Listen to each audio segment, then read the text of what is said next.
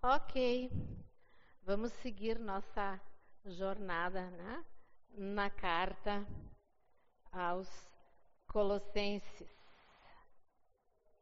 E hoje nós vamos, nós temos três versículos para olhar, nós vamos encerrar, de certa forma, o assunto que foi trazido na semana passada. Nós vamos, talvez, revisar algumas coisas que foram faladas, né? E, e, se tu não ouviu a mensagem da semana passada, te desafio a ouvir, foi muito esclarecedora sobre vários aspectos aí. E também vai te ajudar a entender melhor aquilo que nós estamos fechando hoje nesse, nesse capítulo 2. Então é, é capítulo 2 de Colossenses, e nós vamos ler dos versículos 20 até o 23. Todos lá? Colossenses 2, versículos 20 a 23. O título da nossa mensagem hoje é A Inutilidade das Regras. Versículo 20 começa dizendo o seguinte: Já que vocês morreram com Cristo para os princípios elementares deste mundo, por que, como se ainda pertencessem a Ele, vocês se submetem a regras. Não manuseie, não prove, não toque.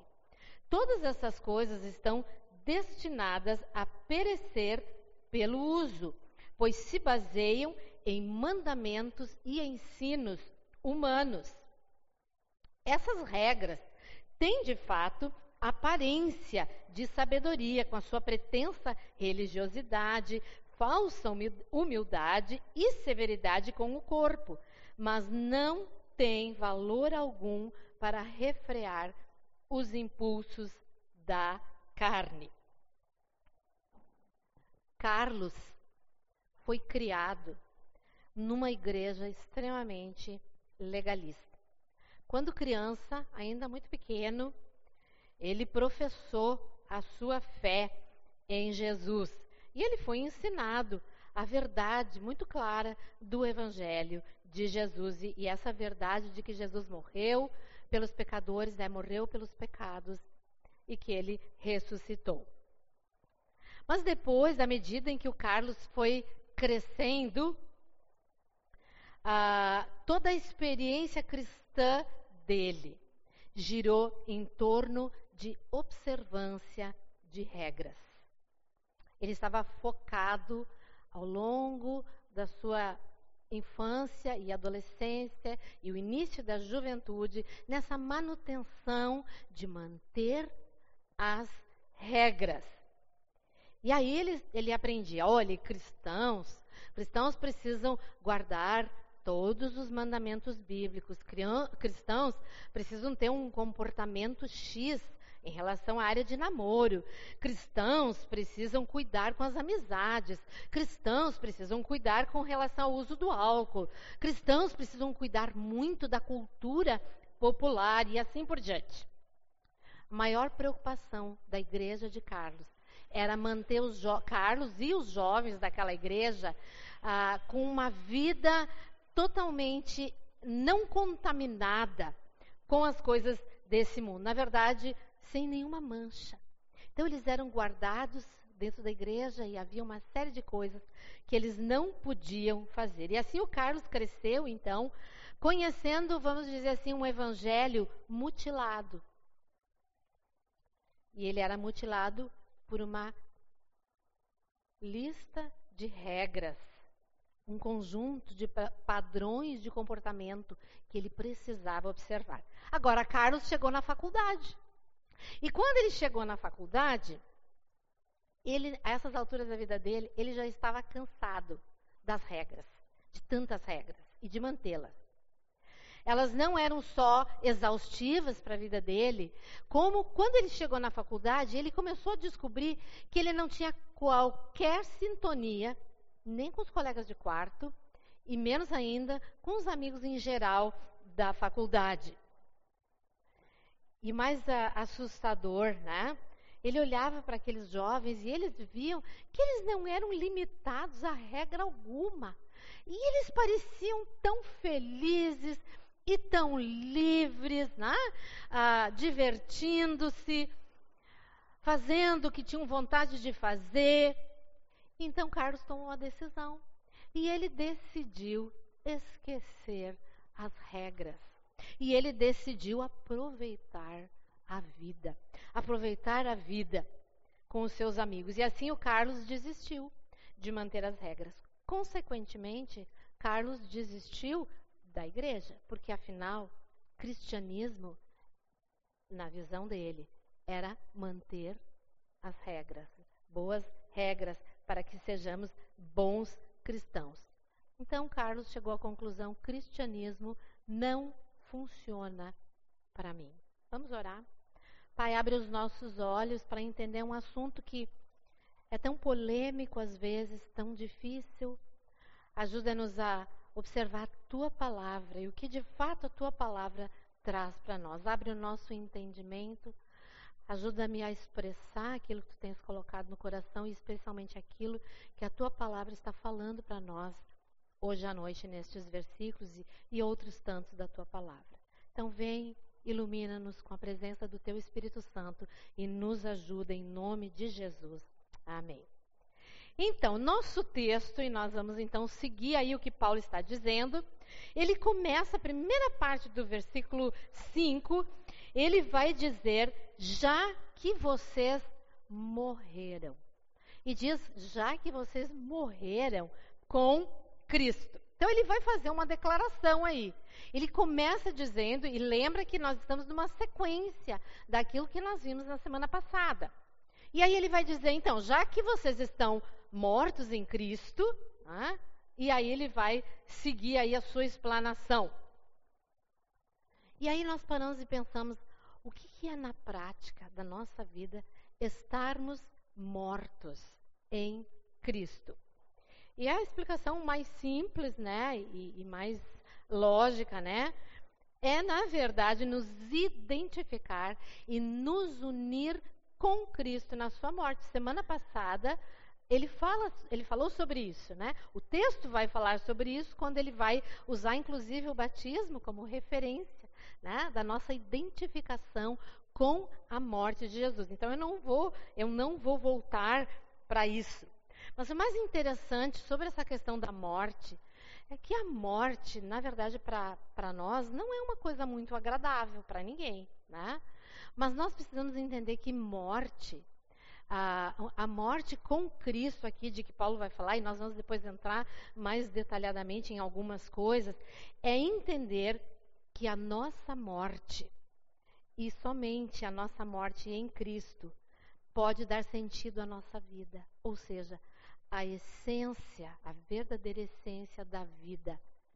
Presta atenção nisso, a verdadeira essência da vida encontra-se em estarmos mortos em Cristo. Isso se refere tanto a nós morrermos para os nossos desejos, para aquilo que nós queremos, quanto a morte física. O que, que a morte física é para os filhos de Deus? Receber a herança. E o que é herança? É vida. E é vida eterna. Então, a morte diária das nossas vidas, essa identificação com Jesus, nada mais é do que a verdadeira essência da vida. Só que Paulo, nesse texto, ele vai ampliar um pouquinho e ele segue dizendo, já que vocês morreram com Cristo, e ele vai dizer, para, para o quê? Para os princípios elementares deste mundo. Do que é que Paulo está falando? Será que Paulo está se referindo aqui a mundanismo? A, a essa questão onde muitos cristãos entendem que nós não podemos usufruir nada do que o mundo produz. Será que é disso que Paulo está, está falando? E eu queria rapidinho nós fazermos um paralelo entre na, nas nossas vidas nesse mundo entre os cristãos e os não cristãos. Agora pensa comigo. Cristãos e não cristãos, ambos, segunda-feira de manhã, de um modo geral, levanta cedo e bora ralar no emprego. Da mesma forma. Cristãos e não cristãos, ambos enfrentam ou um transporte público lotado, fedido muitas vezes, né? Aqueles então que podem fazer esse trajeto de carro vão nas grandes cidades enfrentar um trânsito, vamos dizer assim, às vezes infernal, né? Dependendo para onde precisa se locomover, ambos enfrentam essas mesmas coisas. Ambos constituem família. Ah, que mais nós podemos pensar, né? Ambos no seu trabalho precisam alcançar metas. Ambos precisam entregar projetos. Ambos que estudam e que não estão ainda na fase de trabalhar, né, vão prestar provas, precisam estudar, precisam aprender o que todos igualmente estão aprendendo na sala de aula ou hoje grande parte online. Né? Então, ambos ah, estão aí vivendo as mesmas coisas. No final do dia, ambos, cristãos e não cristãos, assistem, por exemplo, séries na Netflix. Ambos fazem isso, cristãos e não cristãos. Será que é disso que Paulo está falando? Nesse sentido, se nós pensarmos, os cristãos são tão mundanos como os não cristãos. Será que é isso? Né? E nós precisamos entender né, que ah, nós estamos no mundo. Nós lidamos com o mundo todos os dias.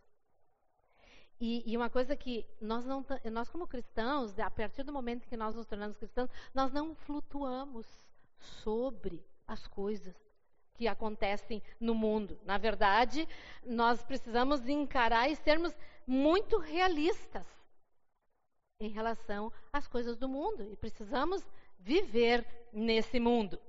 Só que existe uma diferença gigantesca entre cristãos e não cristãos, embora a gente faça a mesma coisa em várias áreas da nossa vida. Há uma grande, uma grande diferença entre ambos. Por exemplo, nós somos chamados a não amar o mundo. E aí vai uma grande diferença. Não amar o mundo pode significar que a nossa esperança não depende das coisas do mundo ou do mundo. O cristão entende que a sua salvação não vem do mundo. Mas o cristão também entende né, que a recompensa do trabalho duro, do esforço, do estudo, buscar uma profissão melhor, todas as coisas, a recompensa ele entende não vem do mundo. O cristão entende isso. E mais do que tudo, o cristão, quando acorda na segunda-feira de manhã, na terça, na quarta, sábado, domingo, cada dia, ele tem a consciência de que o melhor está por vir. Olha que fantástico isso.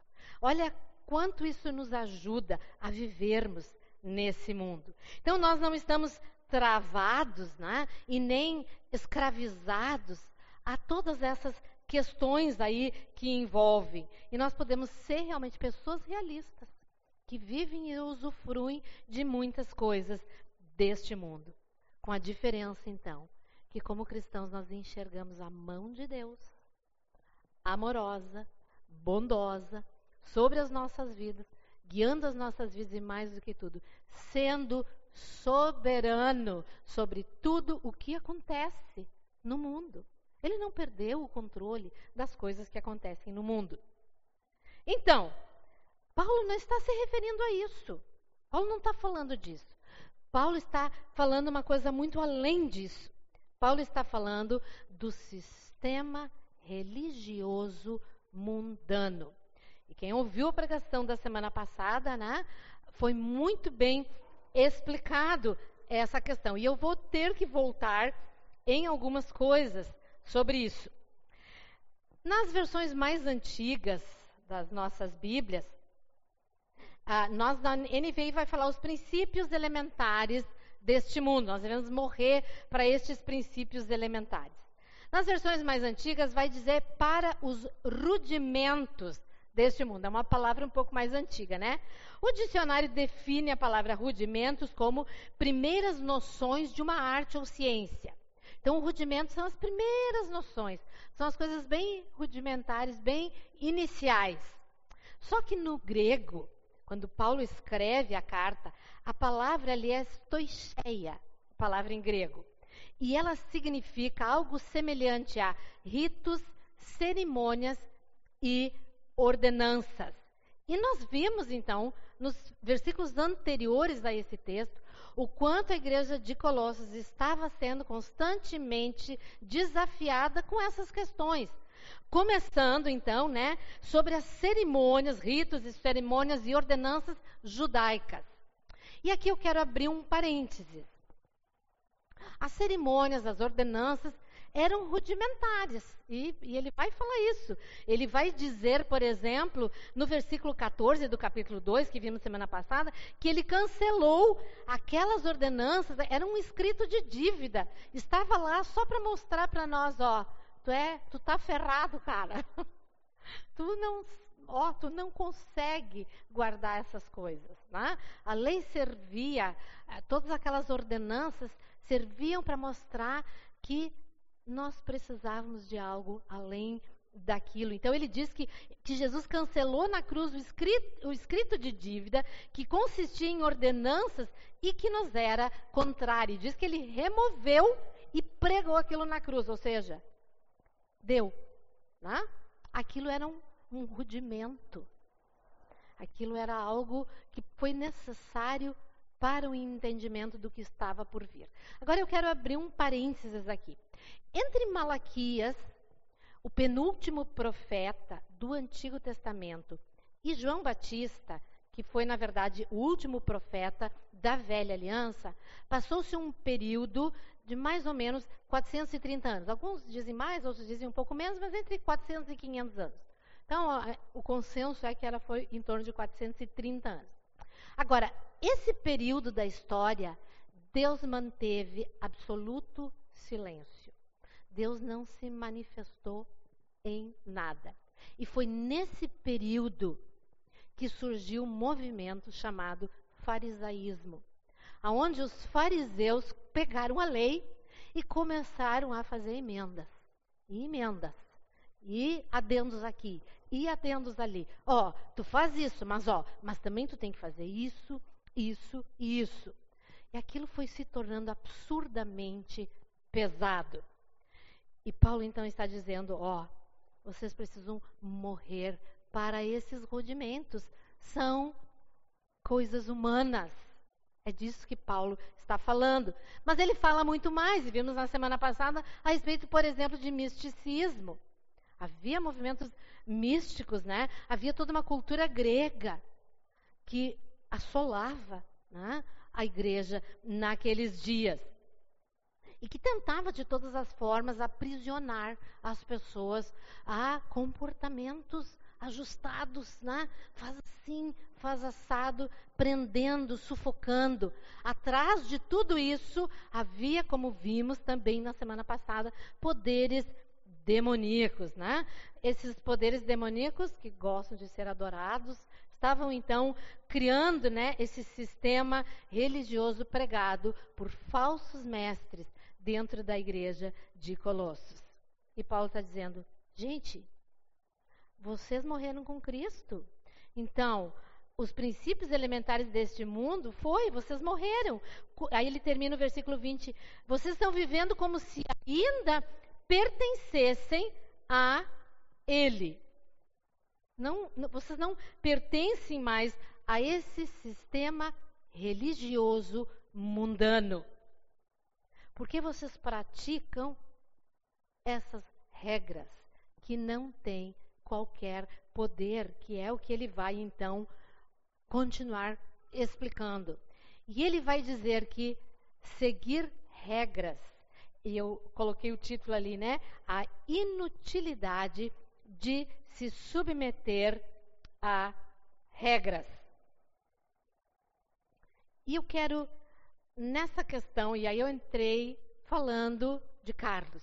É uma, foi só um nome fictício, né? uma história fictícia, uma história que eu, eu vi já ao longo da minha vida acontecer muitas vezes. Né? Ela, é, ela tem um fundo muito verdadeiro, né? muito real, aonde submetendo-se a regras, aquilo se tornou uma inutilidade.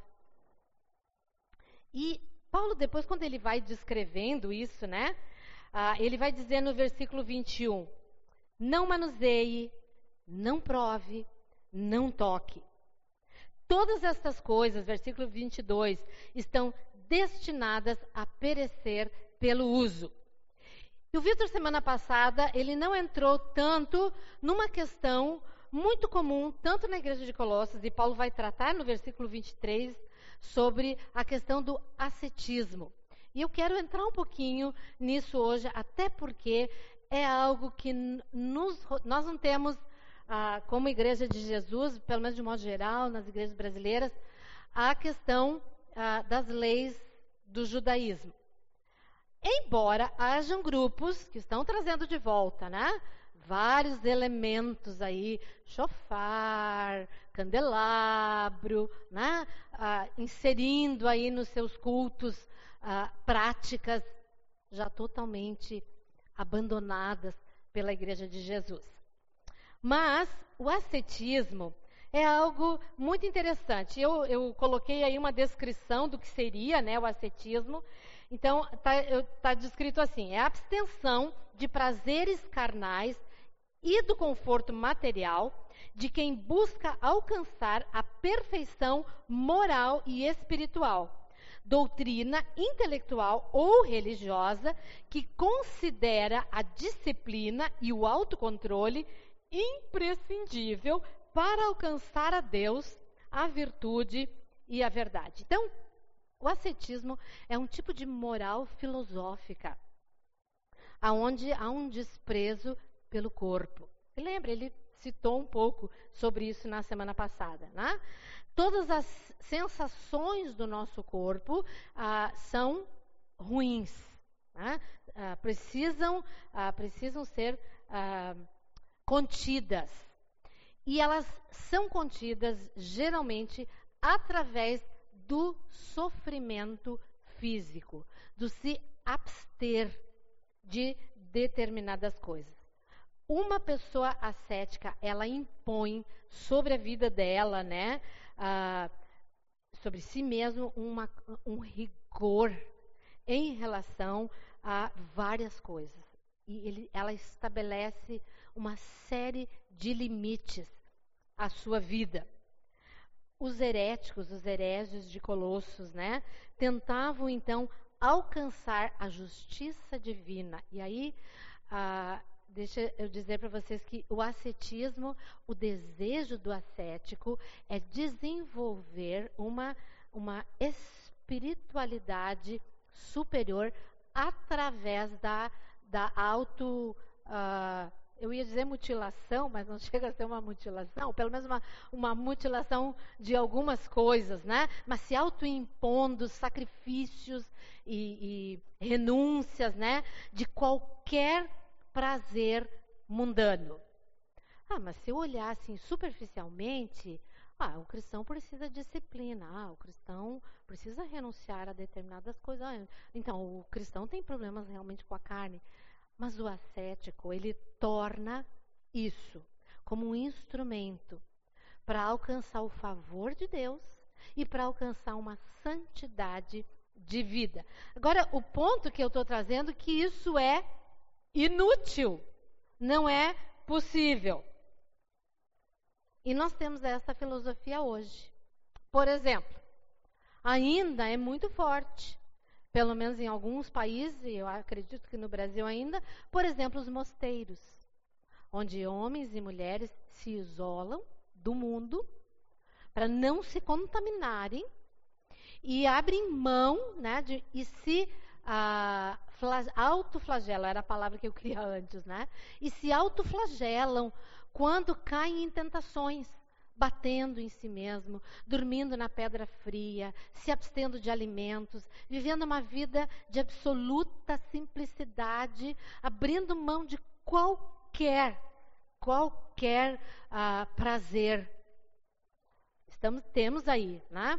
Nós temos, por exemplo, o hinduísmo, que ensina o ascetismo e pratica, né? Nós temos o budismo, da mesma forma. E no meio cristão? No meio cristão, nós temos um grupo, por exemplo, que muitos de nós conhecem de ouvir falar, que ainda é muito forte, por exemplo, os Amish, nos Estados Unidos que vivem completamente isolados e separados do resto do mundo. Eles andam de carroça, eles usam roupas de algodão cru, ah, nada colorido, nada, né? As mulheres ainda usam aquelas toquinhas. A gente vê muito em filmes, né? Há bons filmes aí sobre os Amish. E se vocês querem ouvir a inutilidade das regras dos Amish, em algum canal aí existe um programa que vai abordar esses. É horrível. Eu olhei algumas vezes. É tão dói tanto no coração, é tão deprimente, né? Eu não lembro o nome do programa, assisti dois ou três episódios, que é os jovens que vão, que saem do meio dos Amish, né? E vão para a cidade. Gente, acontece com eles exatamente o que aconteceu com Carlos. Eles se perdem completamente, né? provando que esse ascetismo não tem qualquer poder sobre a nossa carne. E Paulo vai e está combatendo seriamente esse comportamento para se ter uma vida santificada. E aí vocês estão olhando para mim pensando: tá então, né? Vida louca! Vamos se divertir! Vamos aproveitar o prazer que o mundo pode oferecer para nós! Uhul! Né? Os jovens pensando: mas que regra coisíssima nenhuma. Será que é isso? Será que é isso que deve ser a prática da nossa vida? E o próximo ponto que eu quero trazer é a ausência de regras. Não anula a moral cristã. E para isso, eu queria que a gente pensasse um pouquinho sobre essa questão de moral, porque eu chamei ah, os princípios da palavra de Deus de moral, eu dei esse título moral cristã, tá? E aí vamos pensar nessa questão de moral. Nós temos moral, nós temos moralismo e aí a moral cristã. O que é a moral, né? Na verdade, acho que todos nós sabemos, né, que a moral é um conjunto de regras que regem uma sociedade. E uma coisa interessante sobre a moral é que a moral é algo que eu assumo para mim. É uma escolha pessoal que eu faço de comportamento, baseado em várias dessas regras aí regidas pela sociedade.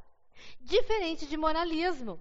Porque o que é o moralismo? O moralismo é um conjunto também de regras, só que diferente da moral, é uma escolha pessoal para os outros. Ou seja, no moralismo eu imponho ao outro aquilo que muitas vezes eu mesmo não vivo.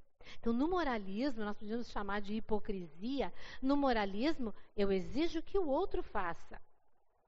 E eu acho que muitos de nós já foi vítima disso, né, de moralismo. Uma sociedade onde isso é muito comum, aonde eu não faço, mas ai, ai, ai, se eu vejo alguém fazendo algo com a qual eu não concordo. E eu parto para cima. Né? E dentro do sistema legalista religioso, isso é muito comum, aonde ah, eu escondo algumas coisas da minha vida, mas eu estou lá na frente exigindo que os outros façam aquilo que eu considero ser moral e bons costumes. Mas o que é então a moral cristã? E eu chamei a moral cristã de liberdade responsável responsável. Ah, um dos meus irmãos, e, e, é uma coisa que ele absorveu de algum lugar, né, ele sempre dizia, quando os filhos foram ficando adolescentes, ele falava assim, e né, não era ele que criou isso, mas quando o filho é adolescente, a gente dá liberdade. Mas é uma liberdade vigiada. Tu pode ir ali, mas né, tem algumas coisas aí que precisam ser observadas. A história conta que Mahatma Gandhi, famoso e conhecido né, líder indiano, teve um dia a oportunidade de, através de um missionário, ouvir o Evangelho. E depois que ele explicou e desafiou Mahatma Gandhi de aceitar a Cristo como seu Senhor e Salvador, Ele respondeu o seguinte: Eu poderia aceitar a Cristo, mas o problema são os cristãos, porque eles não vivem os ensinamentos do Mestre. Agora, tira, vamos tirar aí a desculpa boba, né? De que ele deu para não aceitar Jesus. Mas, por outro lado, é uma realidade que nós precisamos observar. O quanto, de fato, como cristãos, nós verdadeiramente vivemos os ensinamentos, na prática mesmo, de Jesus. Porque o princípio da moral cristã é o ensino da palavra de Deus. O princípio é eu conhecer verdadeiramente a palavra de Deus e eu reconhecer que eu sou chamada como cristã a viver uma vida de santidade diante de uma sociedade corrompida. Eu tenho que ter uma vida diferente. Embora aquele exemplo que eu dei, nós vivemos nesse mundo e nós precisamos encarar a realidade desse mundo e usufruir e viver né? ah, como muitas vezes como as pessoas do mundo, eu costumo dizer, inclusive a cultura, muito da cultura do mundo, nós podemos absorver para as nossas vidas. Porque existem coisas na cultura do mundo que são neutras. As coisas neutras nós podemos observar. Né? Hábitos alimentares, né? ah, roupas típicas. Nossa cultura gaúcha, por exemplo, é uma cultura neutra que não faz mal nenhum. Haja visto que nós, como igreja, ah, fora a questão da pandemia, observamos muito, né? O 20 de setembro aí. Ah, os últimos dois anos que nós não temos feito isso. Moral cristã, então, ah, não é uma vida deslocada e totalmente ah, isolada do mundo, né? mas é uma vida que expressa a pessoa de Jesus. No Evangelho de João, pouco antes de Jesus ir à cruz, João relata no capítulo 17 uma oração que Jesus faz pelos discípulos e por aqueles que haveriam de ser os seus discípulos. E ele diz o seguinte, em alguns pontos ali da oração: ele diz, eles não são do mundo, e logo depois ele diz, no, ele segue a partir principalmente do versículo 14 em casa, vocês podem olhar, ele diz: E eu os estou enviando ao mundo. No convívio da sociedade, Jesus está nos desafiando a vivermos no mundo. Mas eu vou explicar de uma forma muito simples, como eu entendo. Existem os atacadistas e existem os consumidores. O atacadista é aquele que distribui o produto. Os consumidores, como a palavra diz, é aquele que consome. Nosso desafio é sermos atacadistas. Jesus está nos chamando a sermos aqueles que distribuem. Distribuem o quê? Quem Ele é, os seus valores, Quais são os valores de Jesus? O Jesus resumiu os mandamentos. Como? O que, é que Jesus diz? Que, que era para nós guardarmos? Nós devíamos amar a Deus acima de todas as coisas e amar o nosso próximo como a nós mesmos. Ou seja, o chamado é eu entender que eu fui enviada ao mundo que eu estou sendo desafiada a não amar o mundo, mas a expressar o amor de Jesus pelo mundo. O que é diferente de eu ser um consumidor. Um consumidor é aquele que usa o mundo para os seus próprios prazeres, ou aquele que absorve as coisas do mundo para si, aquele que ama o mundo. E não é esse o chamado de Jesus para as nossas vidas. Ele nos chama a distribuir amor. O que é muito diferente de seguir regras. Só que esse amor não é o meu, porque eu não tenho. É o amor dele. Então, isso vai, e nós estamos carecas de ouvir e de saber, vai passar para uma vida de intimidade com Ele, de observância da vida dele, daquilo que Ele nos chamou a ser e a fazer. A moral cristã é voltada ao próximo. É uma vida que vive no meio da sociedade, no trabalho, naquele ônibus lotado de gente, uh, na escola, nos desafios de ter que render e viver e pagar conta e botar internet e né? mas com o nosso foco voltado para aquilo que eu posso fazer pelo meu próximo, ou seja, amá-lo como Jesus ama, como ele me amou e me salvou, expressar esse amor ao próximo. Jesus se entregou a favor da humanidade. Então ele quer que nós nos entregamos em amor às pessoas, servindo elas. Passa por uma vida de servo. Não é uma vida de regras, embora hajam sim coisas que precisamos buscar. Porque, diferente do que Mahatma Gandhi observou, e que talvez havia uma legitimidade naquilo que ele estava observando, diferente de pessoas que não vivem como Jesus viveu, é uma vida que se expressa como Jesus. É uma vida que mostra a pessoa de Jesus. É abrir mão é abrir mão. Porque sempre que eu busco os meus prazeres egoístas, eu não estou vivendo uma vida de amor. Então, o poder né, sobre a carne não está em seguir regras.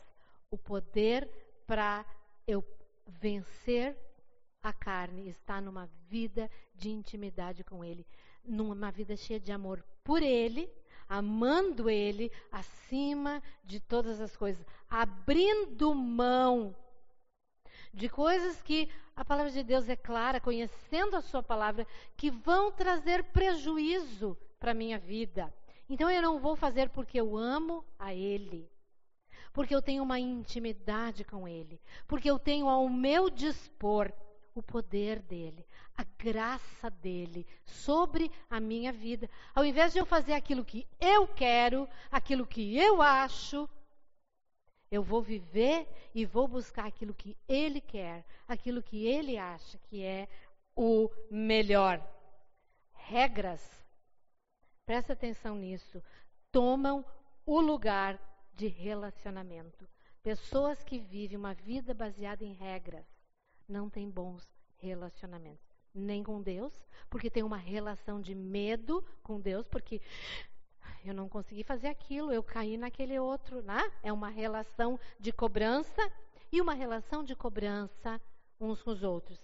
Não seguimos aquilo de amar a Deus acima de todas as coisas e amar o nosso próximo como a nós mesmos. O desempenho de uma vida de regras é sem paixão.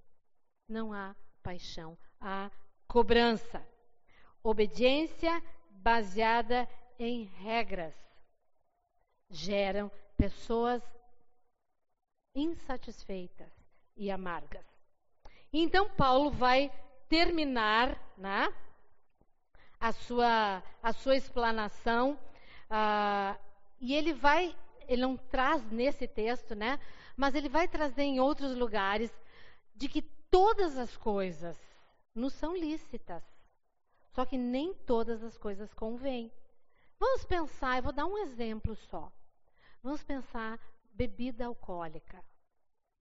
É algo, ah, porque é uma coisa, é uma linha muito tênue a questão do uso do álcool. A palavra de Deus não proíbe o uso do álcool. O que a palavra de Deus traz, e, Provérbios tem um versículo interessante, né? Cuidado quando tu olha para o vinho e ele parece tão. Já é o suficiente para eu dizer: opa, opa. Nós precisamos entender que a questão do álcool tem alguns fatores muito importantes. Por exemplo, alguns de nós, mesmo sem saber, ah, por questões genéticas, nosso fígado produz uma enzima que, quando ingerimos álcool, é, nós aceleramos a produção dessa enzima e essa enzima gera um apetite desenfreado pelo álcool. Eu tenho um amigo cuja família é de alcoólatras, avô, pai, irmãos. E então, quando jovem, ele um dia resolveu experimentar ele, desde, ele disse que desde menino ele decidiu né, que ele não queria ser alcoólatra como a sua família, mesmo não sendo cristão. Mas um dia ele resolveu experimentar. Poxa, preciso ver que gosto que esse negócio tem, né? E aí, naquele dia, ele só parou quando ele estava completamente bêbado. E desde então, ele é um homem perto da minha idade já. Ele nunca mais na sua vida colocou uma gota de álcool na sua boca. Então, liberdade responsável é isso. Eu só posso beber um tiquinho assim, ó. Porque daí minhas pernas já ficam bamba. Então significa que, além desse tiquinho, não é para mim. Ponto, pronto. Eu gosto. Tem algumas bebidas que eu realmente gosto, que eu acho agradável ao paladar, mas eu preciso ter uma liberdade responsável. E eu não posso terminar esse ponto sem nós pensarmos. Eu estou usando esse exemplo, existem outros, né? Nós podemos pensar na questão da comida. Não é diferente. Não é diferente. Então, eu, eu já descobri a respeito da minha pessoa, eu sou uma pessoa que tenho facilidade para me viciar em outras coisas, né? Porque eu sou sistemática, eu sou de rotina. Então eu tenho que vigiar muito, né? Ah, eu adoro jogar, mas eu preciso cuidar. Porque de repente eu vou estar tá jogando sempre. Eu gosto de jogar. E eu tenho uma tendência né, a, a, a, a me prender a determinadas coisas. Pronto. Então, há uma. Há, todas as coisas me são lícitas. Eu posso. Eu posso todas as coisas, mas nem todas as coisas me convêm. Então, no moralismo, eu não posso impor para o outro que não faça, porque talvez para ele isso não é qualquer problema, mas isso é um problema para mim. Então eu não posso usar, porque eu tenho uma liberdade responsável. Tranquilo? Então ele vai terminar no versículo 23 dizendo: Essas regras têm de fato aparência de sabedoria, com a sua pretensa religiosidade, falsa humildade e severidade com o corpo. E aí, nessa severidade com o corpo, algumas versões mais antigas vai falar do ascetismo. Né? Ah, rigor ascético, vai, a tradução vai dizer lá, né? Mas não tem valor algum para refrear os impulsos da carne. E eu quero pegar cada um desses pontos. O primeiro deles é aparência de sabedoria. Ah, mas é? nossa, aquela pessoa ela é tão ela é tão cuidadosa, né? ela observa tantas coisas, ela vigia tantas coisas. E eu peguei uma imagem, na verdade, quando eu vi essa imagem, eu coloquei essa imagem porque eu quero contar uma história para vocês. Essa imagem é a aparência de sabedoria é aquele que procura cabelo ou pelo em ovo. Não tem, mas procura. E eu quero contar uma história para vocês. Alguns de nós vão, vão se lembrar. Ah, por muitos anos, né, nós tivemos uma vez por ano, pelo menos, a tal da noite de talentos, né? E várias, houveram vários tipos de programa. E uh, depois nós eh, colocamos aí, acho que uns dois anos seguidos, acho que nós tivemos, que a gente chamava a, a, a moda, né, do, dos programas lá de, de, de, música, Alliance Idol, né? Então a gente vinha aqui, dublava, fazia, acontecia. Mas na chamada para esses programas, a gente tentava ser criativo, para chamar as pessoas para se inscrever, né, para participar. Então nós resolvemos, né, Gisela, Neide, Maria, Neide, a Gisela, eu e a Fábio, Ah, então vir e mostrar, era o primeiro Alliance Idol, né? Mostrar como é que, qual era o desafio, como é que as coisas iam funcionar. Então o que, que nós fizemos? Nós viemos aqui na frente num culto domingo à noite e nós nos travestimos de Beatles.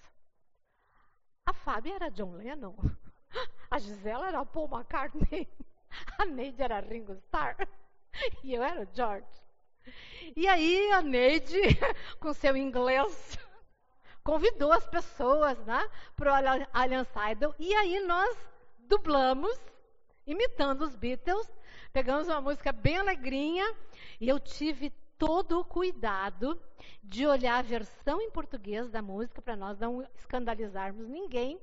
E nós cantamos, dublamos, na verdade, né? Submarino Amarelo. E foi uma diversão só, né? Beleza. Segunda-feira, a dona Roseli recebeu um e-mail desse tamanho de um querido irmão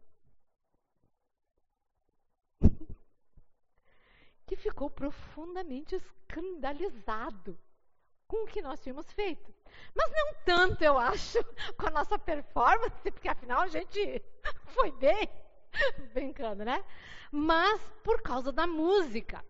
E aí, era, isso foi uma música composta em 1960. Isso foi uma música ah, que talvez tivesse alguma conotação aí com. Mas se vocês tiveram oportunidade de ver a versão da música, né? nada a ver. Mas ele deu toda uma explicação de toda uma filosofia mundana que havia atrás daquela música. E eu, quando vi essa imagem, lembrei dessa história, porque a minha resposta para ele foi: eu lamento, ter te escandalizado, mas eu queria dizer que tu está procurando cabelo em ovo. Não tem. Ah, e aí mandei a versão em português e falei, ó, ninguém, ninguém mais vai fazer qualquer conotação ao ouvir essa música com a intenção dos Beatles, e, e é, se é que houve, né? Com a intenção dos Beatles lá em década de 60, quando eles lançaram essa música aparência de sabedoria. Não estou dizendo que esse irmão queria mostrar uma aparência de sabedoria, mas foi a impressão que eu tive. Tá? Foi o que passou para mim. Então, cuidado, né? nós precisamos tomar muito cuidado. Existem limites? Existem sim, com certeza. Né? Mas cuidado com a aparência de sabedoria, né? Com querer parecer tão sábio e tão santo, né? Aonde a gente então não pode brincar, né? E nós brincamos e, e, e brincamos com cuidado e fomos tão quisemos ser tão cuidadosos, né? Pegamos uma música que era uma brincadeira no nosso ponto de vista, né? Então, cuidado com essa aparência de sabedoria, com eu querer ser assim tão espiritual que eu começo a procurar cabelo em ovo. Agora, existem situações, existem coisas onde realmente nós devemos vigiar e muitas vezes até exortarmos uns aos outros, né? Mas aquela situação em particular, eu só podia pensar nisso. Gente, ele está procurando cabelo em ovo. Então, cuidado com a aparência de sabedoria. Então, ele vai falar também sobre a pretensa religiosidade. E a pretensa religiosidade tem a ver com o culto a si mesmo. A pretensa religiosidade é ah, ah, mas eu sou uma pessoa, ah, eu observo isso, eu observo aquilo, e na pretensa religiosidade eu determino algumas coisas ah, de costumes, ah, numa pretensa religiosidade, eu não corto meu cabelo, e eu não uso calça comprida, mas eu expresso sensualidade, até no meu jeito de falar. Uma pretensa religiosidade. E ele vai falar também da pretensa religiosidade, da falsa humildade. Pessoas que se mostram pessoas humildes, mas que diante, diante de si mesmo ela se vê e se percebe melhor do que o outro. Ela não diz. Nessa falsa humildade, especialmente ah, dentro da igreja, né, tem um, um aspecto de ah, ah, quase uma hipocrisia, né? Ser uma pessoa tão, tão simples, mas ter, por exemplo, uma linguinha tão venenosa e sai, né?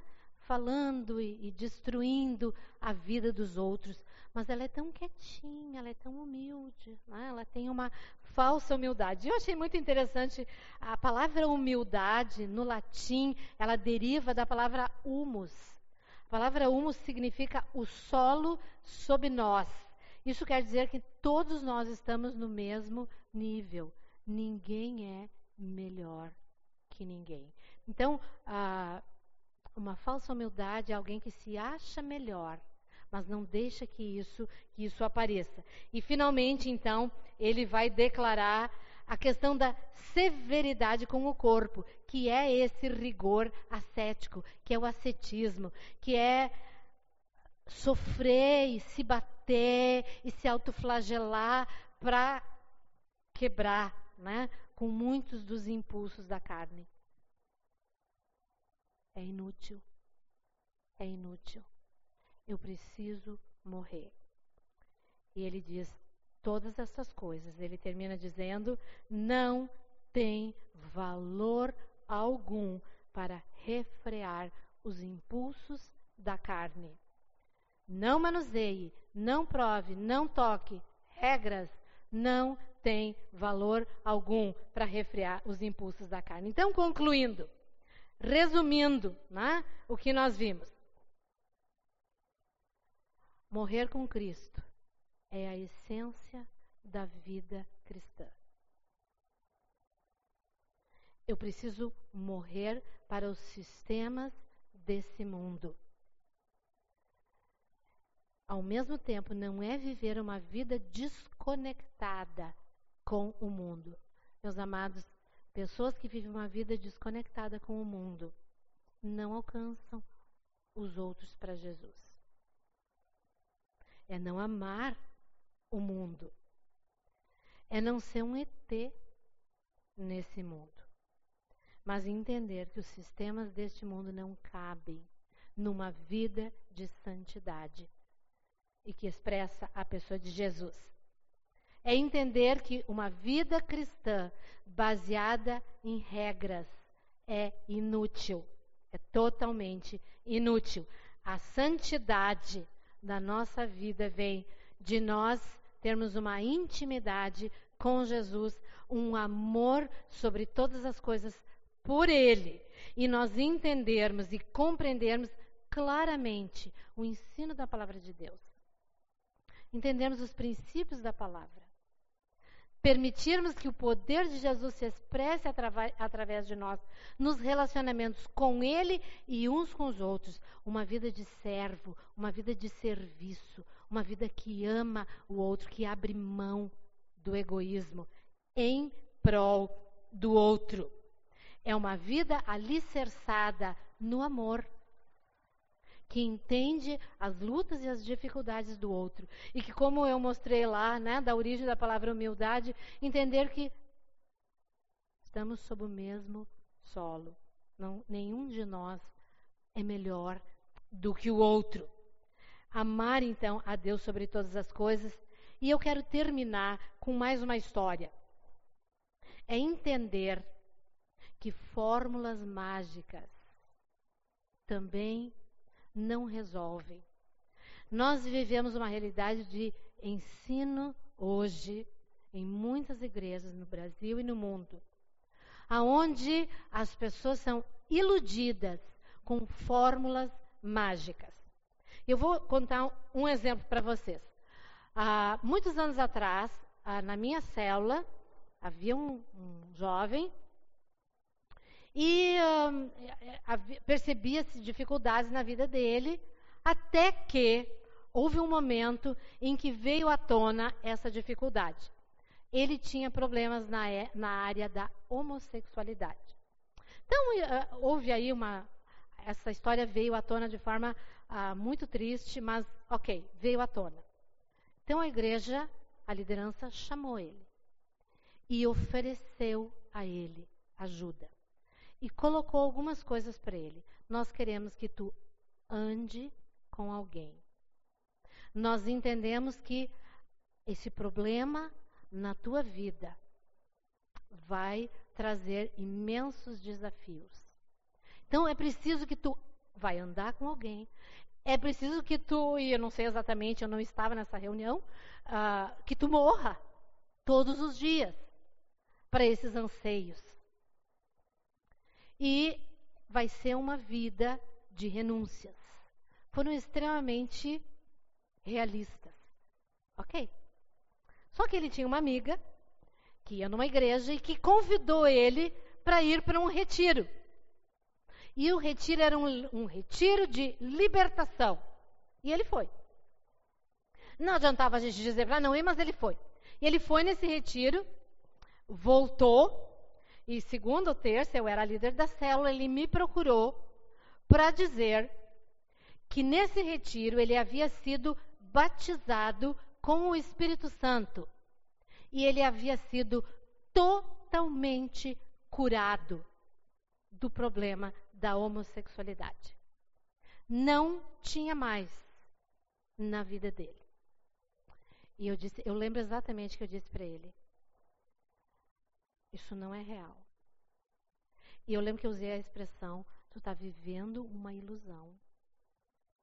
Quando se tem hábitos, vícios, comportamentos tão difíceis na nossa vida, a luta é diária, ah, mas é que eu, eu não vou poder mais ficar nessa igreja.